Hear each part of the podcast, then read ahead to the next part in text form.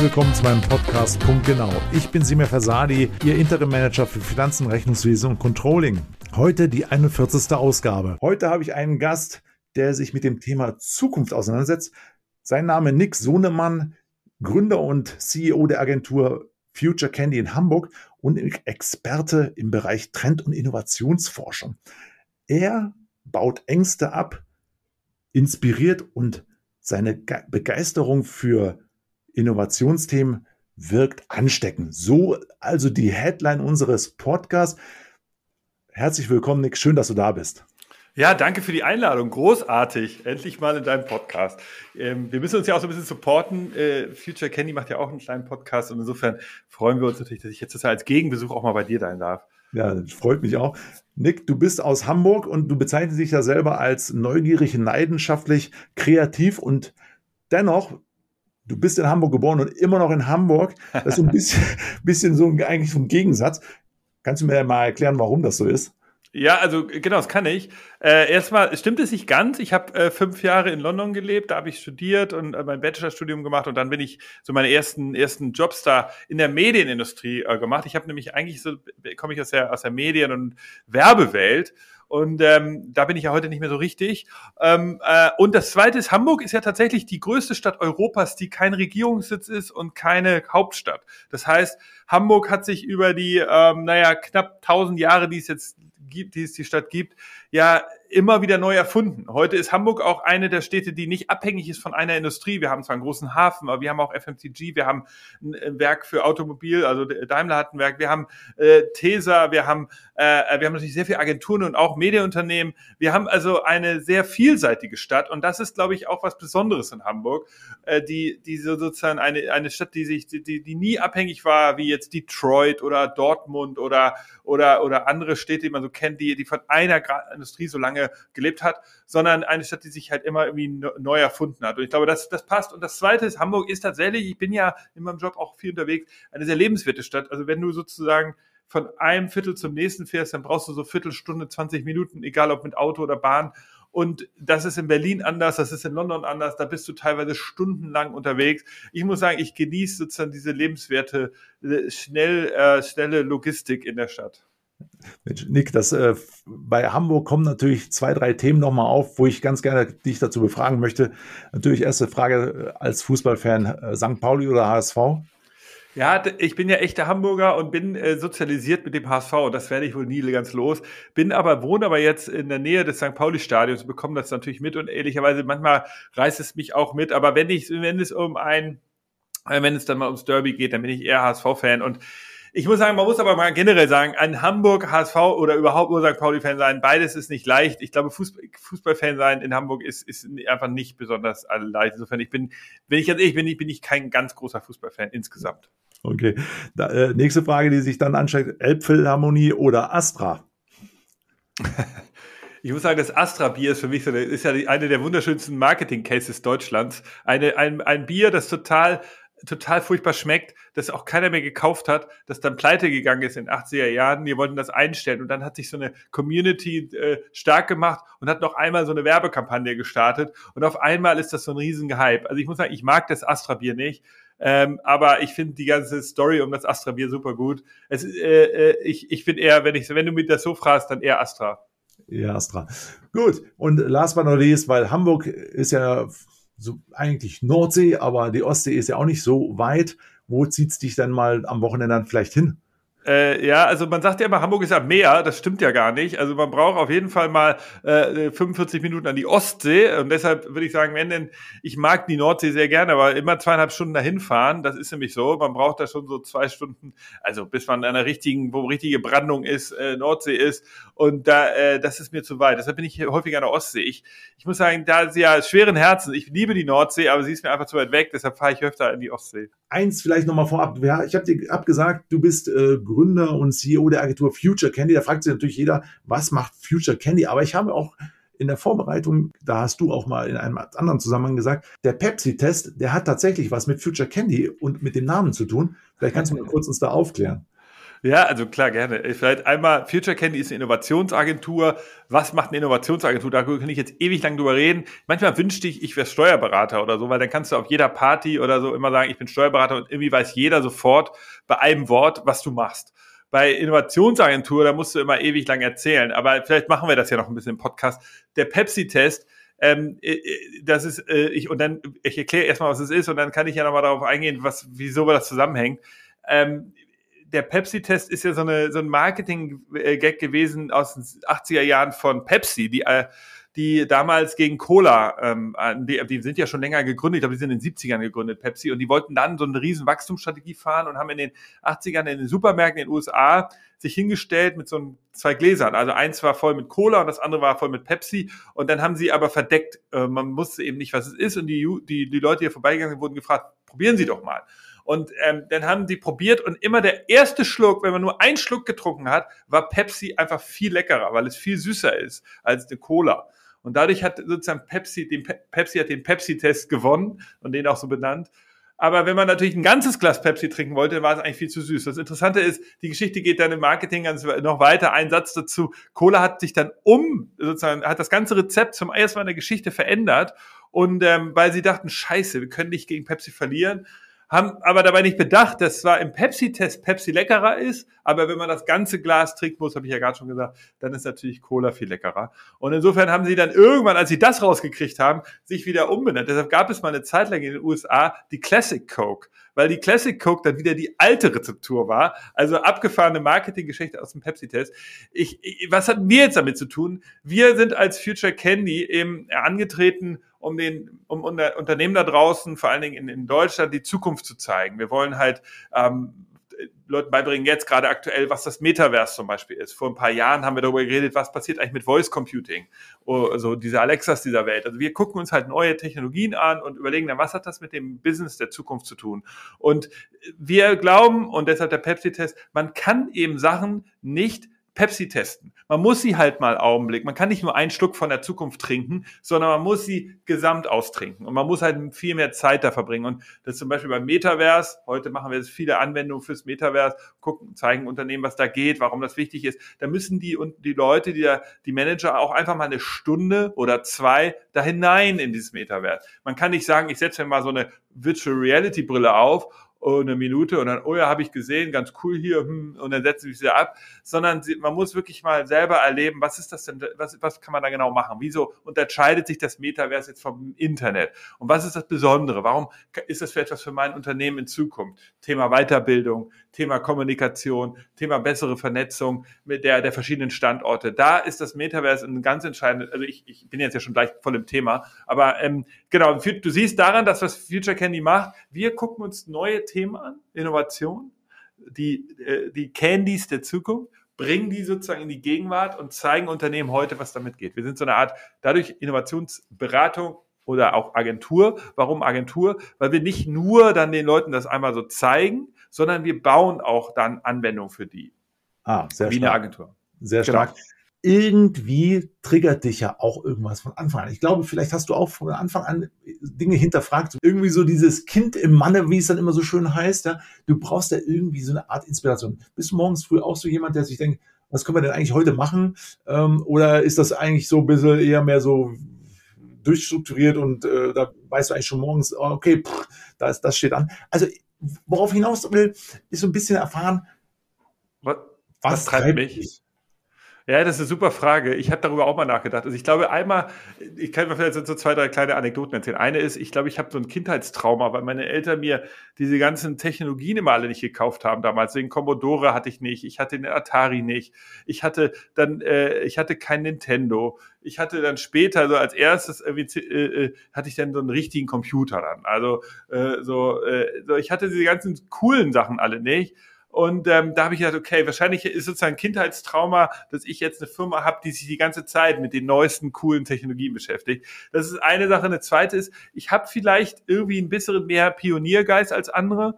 Ich bin einer der ersten damals in meiner Zeit, der nach Enger gegangen ist und einen Bachelor gemacht habe, als alle in Deutschland noch so noch ein Diplom und Magister gemacht haben.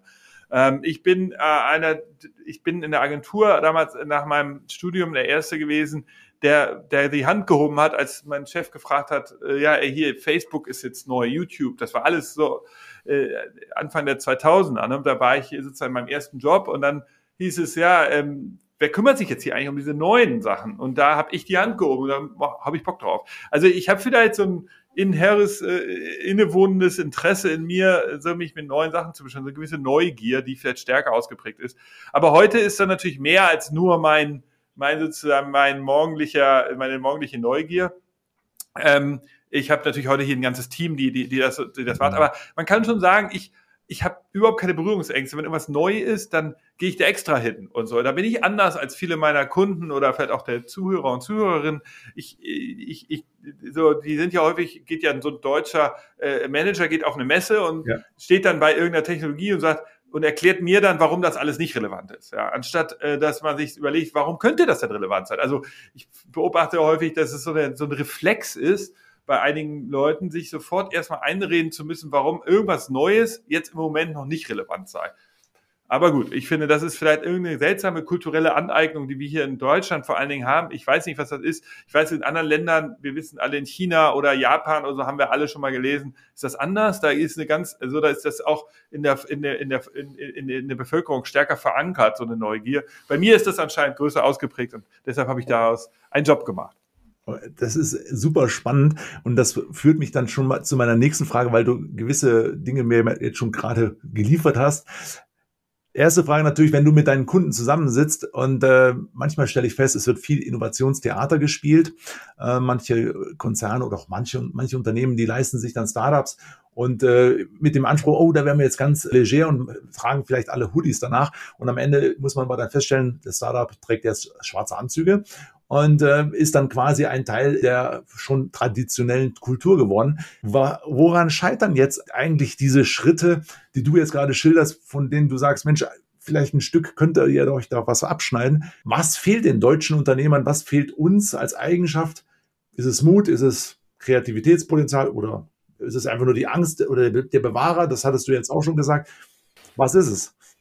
Äh, ich weiß es nicht. Ich gucke da auch die ganze Zeit drauf. Ich kann's, ich glaube, es gibt verschiedene Sachen. Ich glaube, es gibt erstmal so ganz große volkswirtschaftliche Kennzahlen. Wir sind aber eine schrumpfende Bevölkerung, ja. Also ist sozusagen, es kommt sozusagen die, die, die proportional äh, sind junge Menschen in der Unterzahl und die geben die neue Generation, das sehen wir ja, wenn wir uns so Studien angucken, die Millennials leben anders, sind viel digitaler, wir hören das immer, aber man sieht es eben nicht, weil sie einfach geringere Teil der Bevölkerung ausmachen und die treiben natürlich dadurch nichts. Die Gesellschaft basiert eben noch sehr stark auf alten, alten Menschen sozusagen mit ihren Traditionen. Das ist sicherlich eine Sache. Eine zweite ist, wir, wir haben äh, äh, viele andere Sachen. Wir haben durch die Geschichte natürlich bei uns eine Prägung, dass wir Angst haben vor äh, vor, vor Technologien. Technologien wurden auch irgendwie miss, missbraucht, ja, also Abhören äh, wurde missbraucht in Deutschland und so weiter. Das sind ja alles so, äh, Datenschutz wird deshalb hoch groß geschrieben bei uns. Äh, sozusagen, es gibt, glaube ich, da so, so eine Prägung.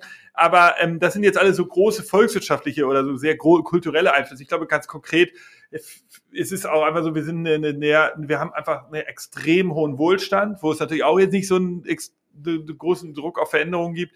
Und dann ist natürlich so, wir haben uns ein System geschaffen durch Bürokratien und durch, durch äh, äh, ja, dem wir halt einfach auch nicht so schnell was ändern können. Also ich glaube, viele Manager sitzen da in Unternehmen und, und würden und haben Ideen und wollen Sachen vorantreiben und, und es ist einfach schwierig. Äh, also ich, ich, und es gibt ja auch Anekdoten darüber. Also ich, ihr kennt vielleicht die Anekdote von dem äh, ein Erfinder, der bei 3M, diesem amerikanischen Konzern, damals schon, das ist ja eine, eine Anekdote, die geht ja schon Jahrzehnte zurück, der diesen Klebstoff für diese Haftnotizen, also diese Post-its erfunden hat.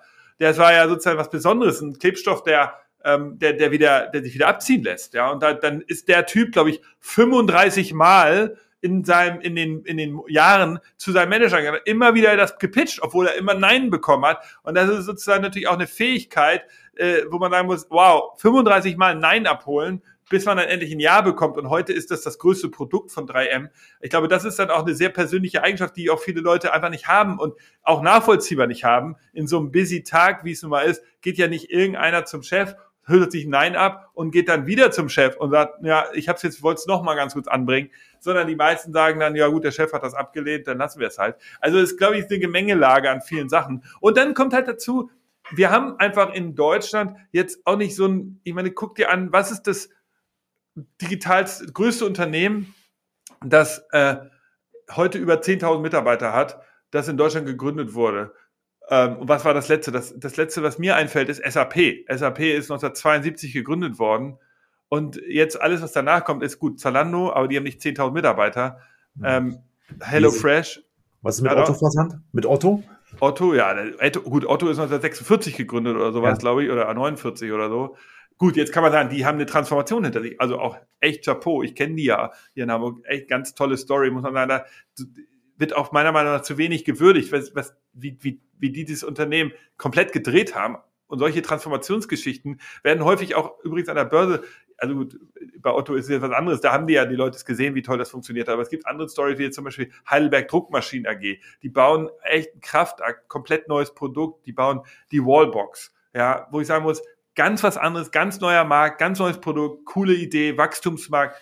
Aber an der Börse interessiert das eigentlich keinen. Und ich weiß es nicht, was es ist. Ich kann es dir nicht sagen. Es, ist, es kommen viele Sachen zusammen. Bisschen natürlich auch Technologiefeindlichkeit und ähm, ja, und dann ja, vielleicht überaltete Manager, ich weiß es nicht. Ich, aber es, ich glaube, ich muss sagen, ich lerne auch oft ganz viel, du lernst es ja auch selber in Gesprächen ganz tolle Manager kennen, wo ich denke, der Typ ist jetzt irgendwie Mitte 50 oder schon über 60 unglaublich informiert, auch super offen. Also äh, es gibt ja zum Beispiel, äh, also es hat nicht irgendwas mit dem Alter zu tun. Ich weiß nicht, kennst du die Geschichte von dem Giesberg äh, Rühl, der ähm, Klöckner Stahlhandel, äh, der hat ja auch sich lange, der ist oft in Silicon Valley geflogen, hat darüber auch, glaube ich, ein Buch und einen Artikel geschrieben und hat dann an, überlegt, wie könnte man Stahlhandel neu aufsetzen und hat ja dann ähm, ähm, so eine Plattform gebaut mit Konkurrenten zusammen, eine Online-Plattform, wo man online Stahl äh, einkaufen kann in Deutschland. Und zwar nicht nur sein Unternehmen, sondern auch Wettbewerber zusammen und gesagt, wenn der Gesamtmarkt wächst, auch on, im Onlinehandel für Stahlhandel,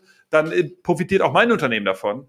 Und ich glaube, so, das sind dann so einzelne Geschichten. Und der ist ja jetzt, also der war jetzt ja kein junger Hüpfer, der äh, ähm, äh, und hat es trotzdem gemacht. Also es gibt immer mal wieder so Geschichten. Also ich glaube, am Ende äh, gehört so ein bisschen Leadership dazu. Vielleicht, wenn man es auf einen Punkt bringen möchte, die Manager von heute sind vielleicht zu zaghaft, trauen sie nicht. Und diese ganzen Geschichten, die ich gerade erzählt habe, von 3M, von dem Herrn Rühl und so weiter, das sind so Ausnahmegeschichten. Und äh, das ist eigentlich schade. Warum, warum gibt es da nicht mehr Manager, die einfach mal sagen, ja, machen? Weil das ist vielleicht das, was ich auch als Future Candy beobachte. Wir gehen dann zu Unternehmen, stellen denen die neuesten Sachen vor. Also gibt es eine Neugier, haben die, haben viele Unternehmen, wollen informiert sein. Die buchen uns also und sagen, kommt doch mal vorbei, zeigt uns mal die Top 5 Trends, die in den letzten, die jetzt wichtig sind. Und dann gehen wir da hin und reden jetzt aktuell, wie gesagt, über das Metaverse oder über NFTs ähm, und, und übers, über die Kreislaufwirtschaft. Und dann sagen sie, total cool, danke, richtig gut. Ähm, und dann sagen wir, ja, jetzt haben wir auch hier ein paar Handlungsempfehlungen. Eins, zwei, drei. Das würden wir euch raten von äh, wirklich sehr niedrigschwelligen bis natürlich sehr komplexen Sachen. Und dann passiert halt sehr wenig. Also da kommt sozusagen dieser Beißreflex, dieses, dieser, dieses Ja-Sagen, mal sagen, okay, wir nehmen jetzt aber mal 10.000, 50.000, 200.000 Euro in die Hand, je nach Unternehmen, und machen es. Das passiert halt dann zu selten. Und jetzt will ich sagen, ich will jetzt gar nicht Werbung für Future Candy machen. Ich hoffe, äh, es geht ja nicht nur um mich, aber diese, dieser nächste Schritt, der ist häufig zu schwierig. Mhm. Und erstmal vielen Dank, Nick, für dieses Plädoyer, dass er ganz fast schon unsere gesamten Inhalte abdeckt. Aber auf der anderen Seite, einen würde ich, einen Satz dazu ergänze ich dann noch. Und dann haben wir, glaube ich, den Blumenstrauß auch wirklich komplett. Ich glaube, vielfach feststellen zu müssen, dass Unternehmer viel zu sehr dem Kapital dienen, ja, und weniger dem Nutzen des Kunden. Ja, also, ja. dass leider Unternehmer nicht vergessen haben, wofür es eigentlich das Unternehmen eigentlich gibt. Ja, absolut, absolut. Ja. Und da gibt es eine interessante Geschichte, die, also nur um das ein, da gibt's ja, das sagst du und du bist absolut hier in der Harvard League angekommen. Clayton Christenden, der leider vor ein paar Jahren gestorben ist, der war ja äh, äh Professor an der Harvard University im Businessbereich und der hat ja ein Buch darüber geschrieben und er hat ja seine, seine, äh, seine Master oder seine Doktorarbeit war über das Thema woran scheitern eigentlich erfolgreiche Unternehmen? Wie, wie können eigentlich, wie kann das passieren, dass Kodak, Nokia, wir kennen sie alle und heute, äh, äh heute sind es andere Fälle. Wie kommen die eigentlich in Insolvenz? Und das ist genau das, was du sagst.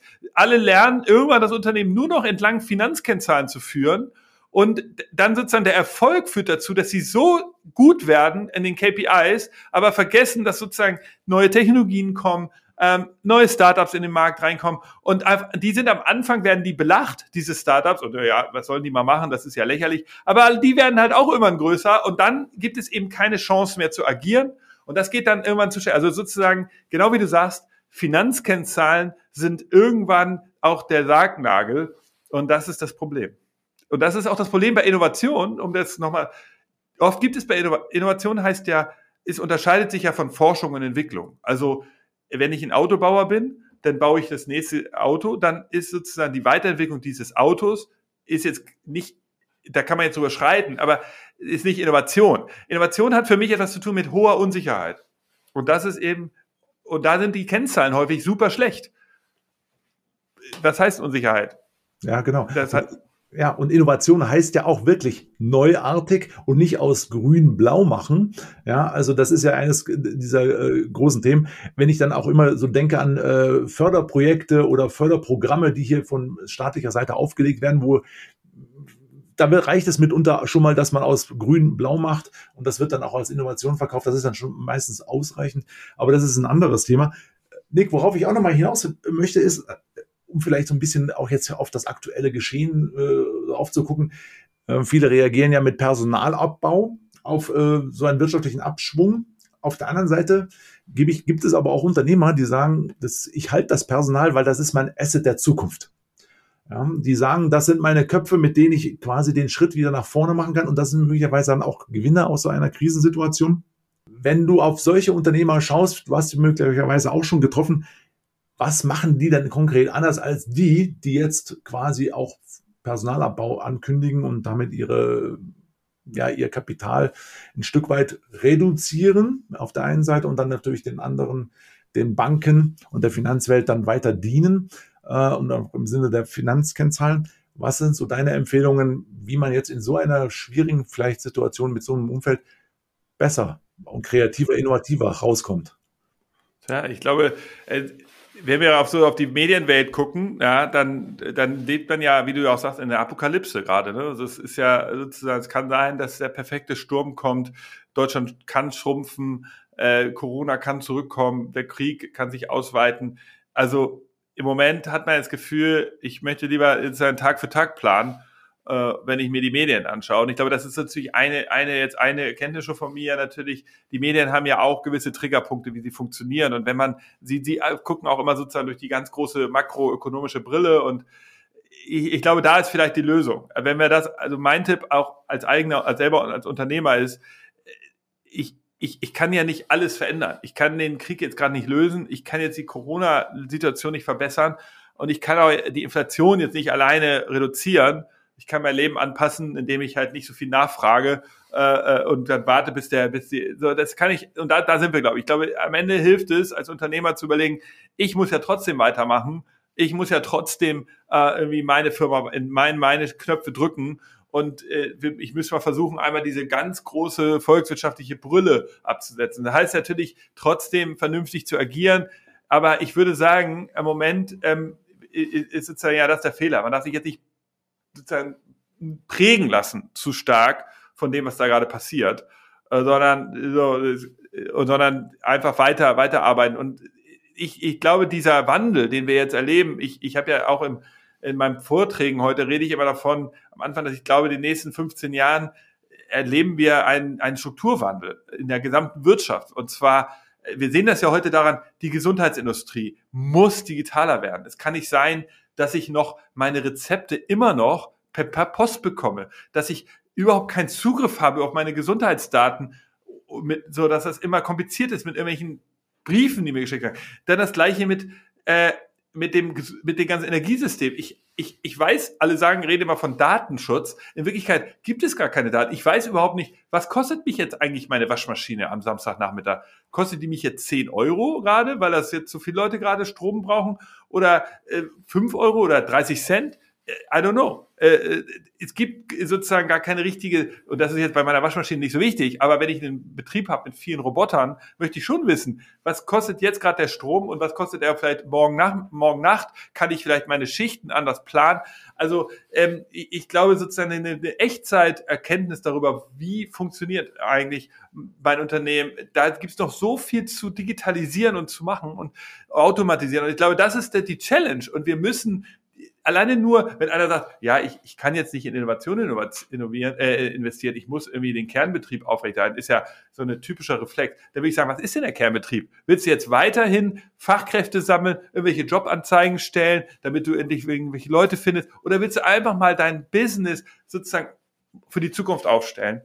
Ja, ganz Und genau. dann ist es, ja, ja. genau. Und, und, und, das, und das Thema Datenschutz. Ich erinnere mich noch, als ich meine erste Reise machte mit einer Kreditkarte, dann habe ich mir auch nur gedacht, jetzt weiß die Bank ja ganz genau, wo ich hier jetzt irgendwo gerade auf der Welt unterwegs bin. Das ist, war in den 80er Jahren, ja, als ich damals meine erste Reise so nach dem Abitur gemacht habe, und da habe ich eine Kreditkarte gebraucht und da habe ich mir auch nur gedacht, jetzt weiß die Bank ganz genau, wo ich also gerade hier irgendwo einkaufe und über Datenschutz hat man damals noch nie geredet. Heute wird das ist ein Riesenhype darum, aber ganz ehrlich, irgendwann äh, weiß halt dann doch jemand von den von meinen Aktivitäten Bescheid und äh, wir veröffentlichen auf verschiedenen äh, sozialen Medien alle möglichen Dinge über uns und äh, dann stellt sich wirklich die Frage, genau wie du sagst, wo ist dann eigentlich hm, wo ist da, wir, ich glaube, wir brauchen ja, ist, einen Mittelweg, ne? Ja, also ey, pass auf, also das ist jetzt eine längere Diskussion. Kurz, ich, ich gebe dir ein Beispiel. Es wurde diskutiert, dass sozusagen, wenn, wenn jetzt ähm, die Stadtwerke, die den Strom in Hamburg verteilen, ja, also nicht alle, einige, genau,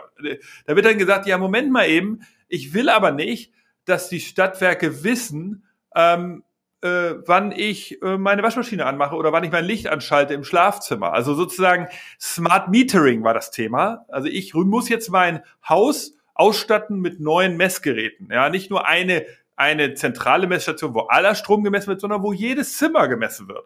Und dann wurde diskutiert, ja, aber Moment mal, ich möchte ja gar nicht, dass der Manager der Stadtwerke weiß, wann ich dusche oder wann ich, äh, wann ich, ähm, äh, Badez wann ich im Schlafzimmer das Licht ausmache. Dann könnte er ja wissen, wann ich vielleicht irgendwas im Schlafzimmer mache oder so. Wo ich denke, äh, also wie absurd, oder ihr könnt wissen, wann ich nicht zu Hause bin und dann könnt ihr jemand einbrechen. Ich wette, auf Instagram kann ich deine Bilder mir anschauen, dann sehe ich auch, wenn du im Urlaub bist. Da muss ich jetzt nicht den armen Kollegen von den Stadtwerken dazu bringen. Also sozusagen eine, eine, es wird sozusagen diskutiert über Themen, die so absurd sind, ähm, ähm, dass, dass man sagen muss, ähm, wenn wir so, und ich glaube, wir bringen uns aber volkswirtschaftlich ins absolute Abseits, wenn wir nicht anfangen, endlich mal mit solchen Assets zu arbeiten. Ich meine, Smart Meter, die nicht am Internet angeschlossen sind, äh, äh, äh dann ähm, äh, die, die ganze Verwaltung. Ich meine, wir haben ja erlebt bei Corona, dass die Gesundheitsämter noch mit Fax und so weiter kommuniziert haben. Das ist, glaube ich, jetzt langsam verbessert worden. Aber ich, ich kann, es ist mir einfach schleierhaft,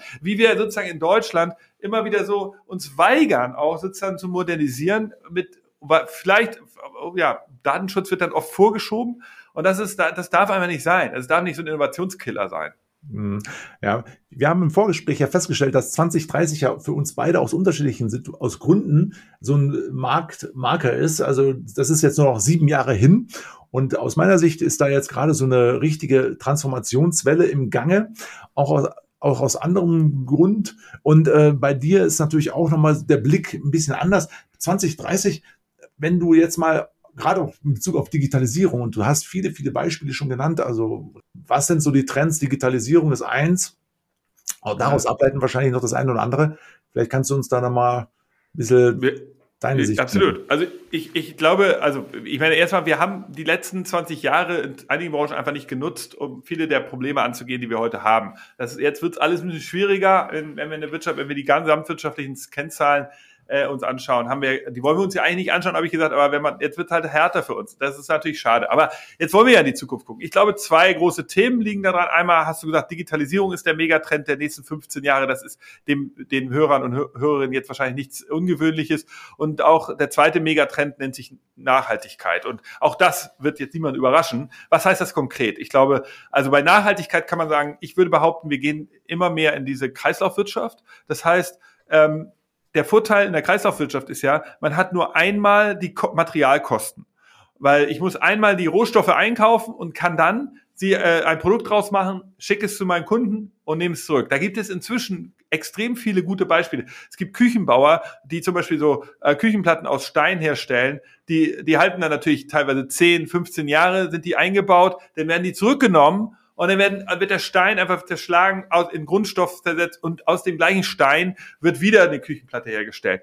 Es gibt äh, äh On Running, die bauen Schuhe aus einem Öl der Rizinusbohne, also das Kunststoff nicht aus Erdöl, sondern aus Rizinusbohnenöl. Und dieser Kunststoff, der kann wieder zersetzt werden. Das heißt, ich kaufe ein Abo für Schuhe und äh, habe ist auch ein neues Geschäftsmodell und nicht mehr das Produkt selbst, sondern ich das ich, ich miete es sozusagen nur, den Schuh, kann den aber auch immer wieder zu On-Running zurückschicken. Die zersetzen den Kunststoff wieder in die Rohstoffe, haben die Rohstoffe nur einmal eingekauft und können es dann wieder neu bauen. Also dann, äh, wir haben ein Beispiel für Alutüten, Aluminium, extrem äh, aufwendig herzustellen im Sinne von Energiekosten, hohen Energiekosten.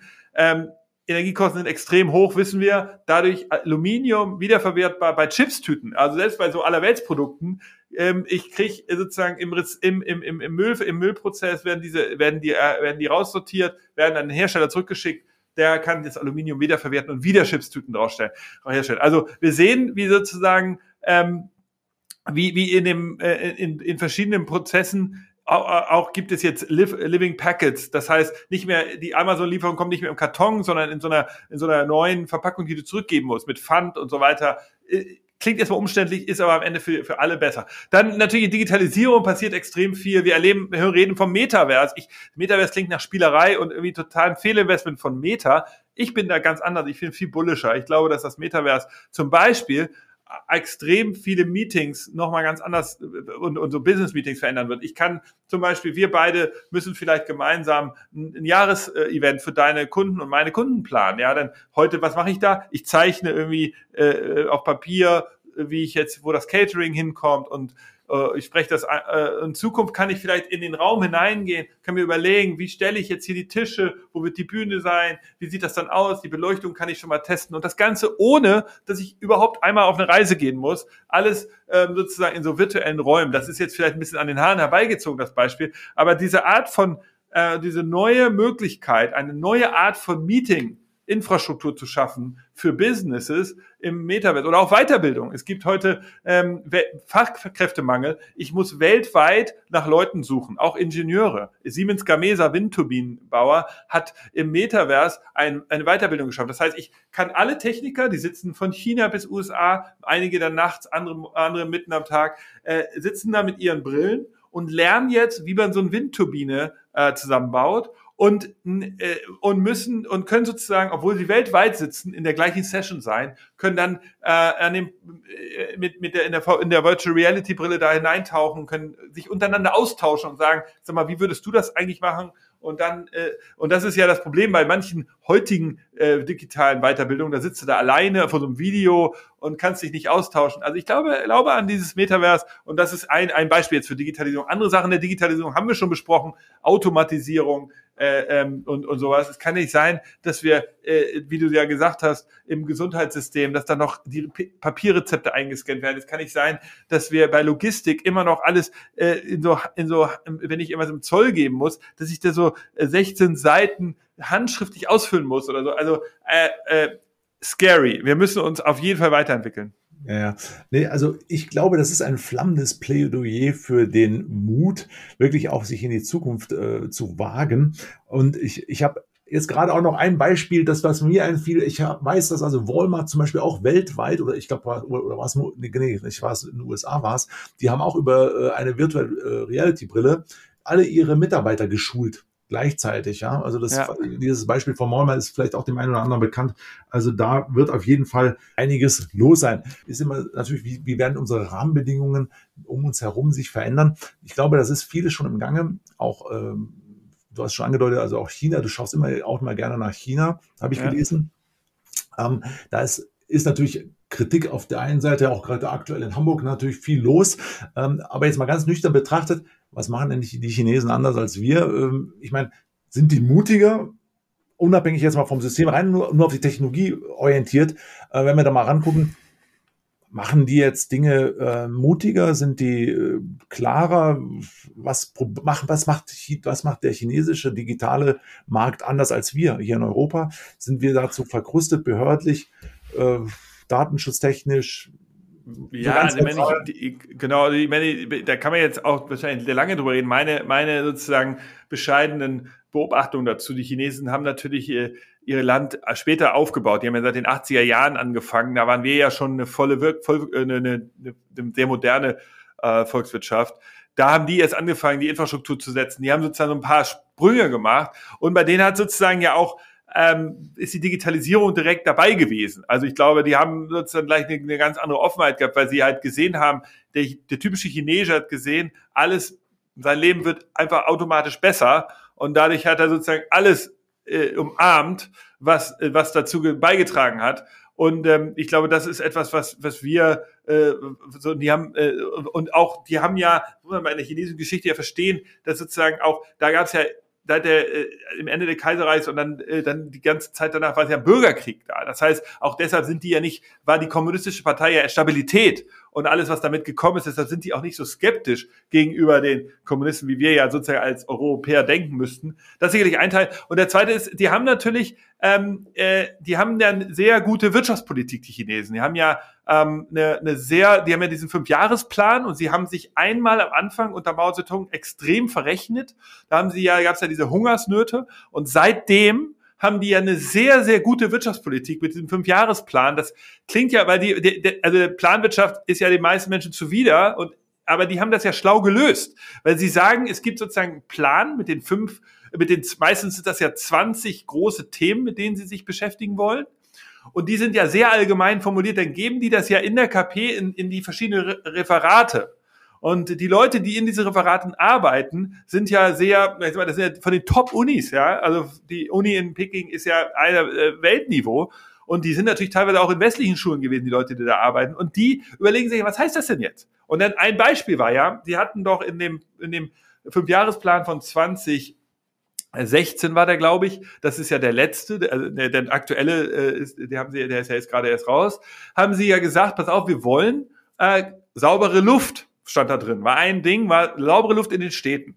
Und daraus hat das Referat dann gemacht, pass auf, wir wollen äh, Elektroautos, weil wir müssen diese Autos hier, äh, die dürfen nicht so stinken. Also haben sie äh, gesagt, okay, wir müssen ein äh, Elektroautos haben. Was haben sie gemacht? Sie haben dann innerhalb, äh, ich glaube 2017, einen Staatsfonds aufgelegt mit 20 Milliarden. Haben gesagt, pass auf, liebe Leute, ihr könnt euch bewerben. Daraus sind 418 EV-Companies entstanden in China. Einige kennt ihr alle. NIO, äh, Byton sind heute noch, glaube ich, existent. Viele sind pleite gegangen ähm, und äh, BYD auch. Äh, und die haben sich beworben um das Geld und sind dann, und dann drei Jahre lang werden die gefördert, ist dieser Topf vorhanden, innerhalb also eines Fünfjahresplans. Und dann, ähm, nach den drei Jahren, ist Wirtschaft. Wenn du dann nach drei Jahren Förderung musst du dich behauptet haben. Und da sind ja sehr viele von diesen 400 äh, sind ja dann auch pleite gegangen.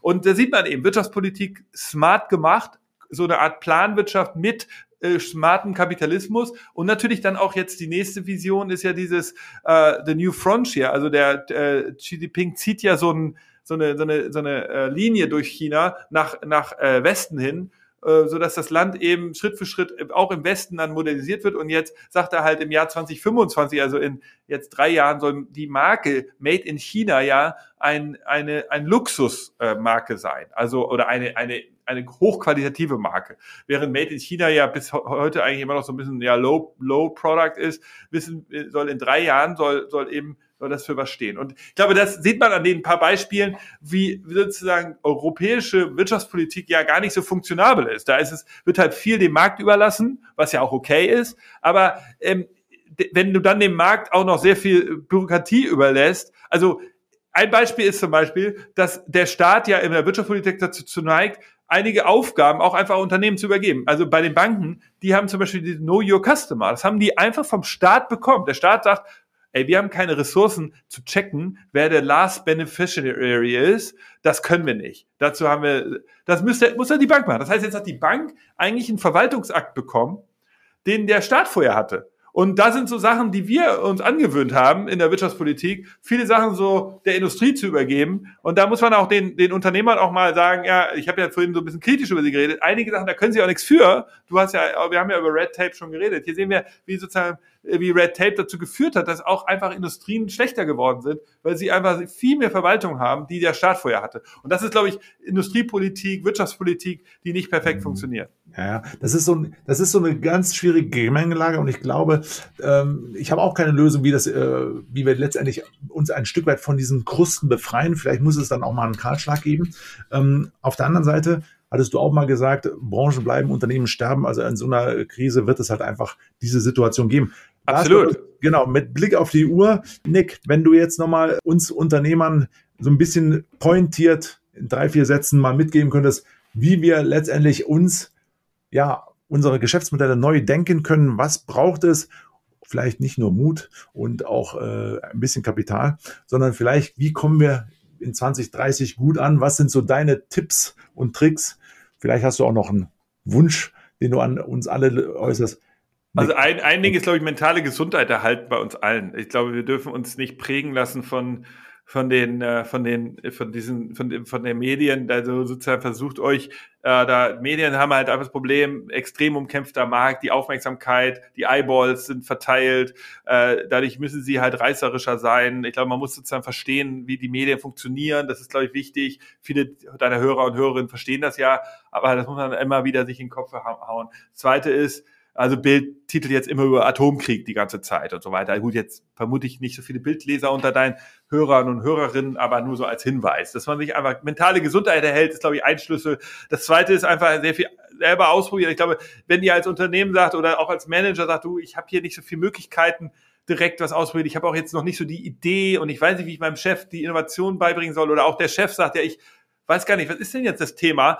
Dann mein, mein, mein Tipp jetzt so auf ganz operativer Ebene, äh, äh, mal selber was machen. Also wenn ich bei Meetings bin, erzählt mir einer, ja, meine Tochter und mein Sohn, die machen ja auch schon ganz viel digital. Wo ich denke so, ja, aber warum denn die? Ja, warum nicht du? Ich meine, du bist doch der Top-Manager. Du bist ja der Typ, der, der hier verantwortlich ist für Angestellte und so weiter. Es ist auch sozusagen deine Verantwortung, sich mit den Themen zu beschäftigen. Und dann kauf dir einfach mal eine Virtual Reality Brille, kauf dir einfach mal ein, äh, Alexa oder so. Ja, das ist jetzt ja nichts Neues mehr. Kauf dir ähm, eine Apple Watch, kauf dir die, guck, ob du ein Gesundheitssystem einführen kannst bei dir der Firma. Es gibt so viele Themen, die man anfangen angehen könnte und die, die eben je nach Branche, je nach Unternehmenskultur eben äh, sind die unterschiedlich. Und da wäre mein Tipp einfach niederschwellig anfangen äh, mit den Sachen, ein bisschen sozusagen, bisschen bullischer zu werden innerlich für diese neuen Sachen und nicht immer sofort in, so ab äh, in die in so eine Rhetorik verfallen. Ach ja, äh, ich und auch so ein Haudegentum nenne ich das. Nur weil man vielleicht vor fünf Jahren mal eine Technologie in der Hand hatte, bei Virtual Reality war es so, das war alles total furchtbar, bei einem schlecht geworden. Heute sind diese Sachen richtig geil. Weil, äh, wenn man sich vor fünf Jahren mit Digitalisierungssoftware beschäftigt hat im Unternehmen, dann war das alles voll furchtbar. Heute ist das alles in der KI richtig cool, in Cloud Computing, funktioniert mega gut. Also nur weil vor ein paar Jahren noch was scheiße war, ist es heute, muss man das Thema, kann man das Thema heute vielleicht nochmal neu anbeleuchten und nicht so ein Haudegentum an den Tag legen und sagen, ach, haben wir uns damals angeguckt, ist, war, war nichts für uns. Äh, guckt es euch einfach nochmal an. Vielleicht passt es ja jetzt. Ja, ich glaube, das ist ein super Schlusswort, Nick. Also ganz, ganz lieben Dank für deine Zeit und deine Ausführungen. Was nehmen wir mit? Mutig sein, auch mal einfach mal was machen und äh, sich das trauen und dann sich nicht wirklich äh, auf Dinge, die global galaktisch sowieso nicht änderbar sind, nicht konzentrieren, sondern wirklich auf das, was man beeinflussen kann. Ich glaube, das ist alles das, was wir so aus diesem ganzen Podcast mitnehmen. Vielen Dank, Nick. Schön, dass du da warst. Bis ja, bald. danke für die Einladung, mein Lieber. Ja, gerne. Danke. Tschüss. Jo, danke. Ja. Tschüss.